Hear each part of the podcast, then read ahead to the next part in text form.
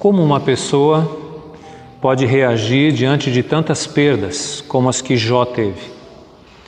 Filhos, bens, tudo que ele tinha se perdeu num mesmo dia.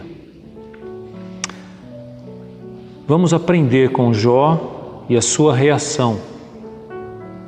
Cinco atitudes são expressas por ele num único versículo. E eu quero chamar sua atenção para ele, Jó capítulo 1, versículo 20. Então Jó se levantou, rasgou o seu manto, rapou a cabeça e lançou-se em terra e adorou. Cinco verbos são destacados nesse versículo.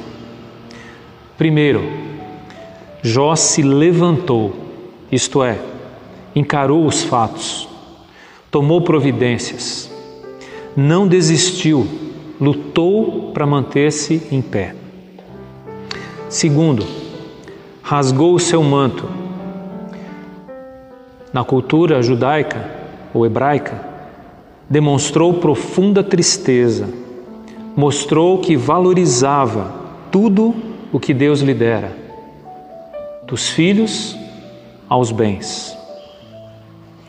Terceiro, rapou a cabeça.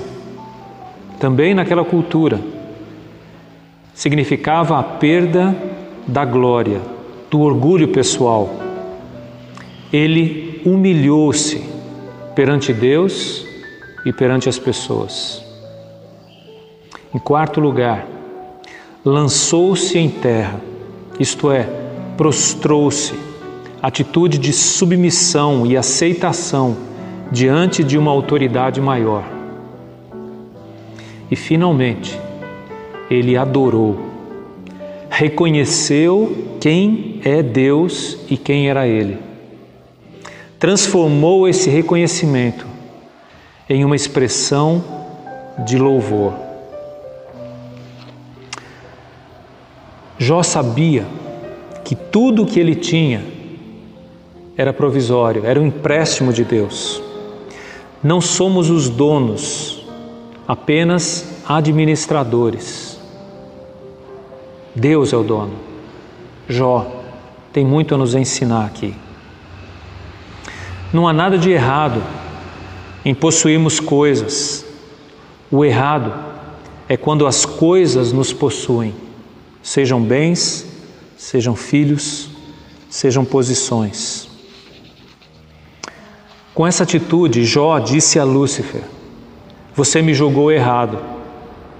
O que tenho é de Deus. E quer os tenha ou não, bendito seja o nome do Senhor. Agora nós sabemos porque o verso 22 diz: Nem atribuiu a Deus falta alguma, porque ele sabia que tudo pertencia a Deus.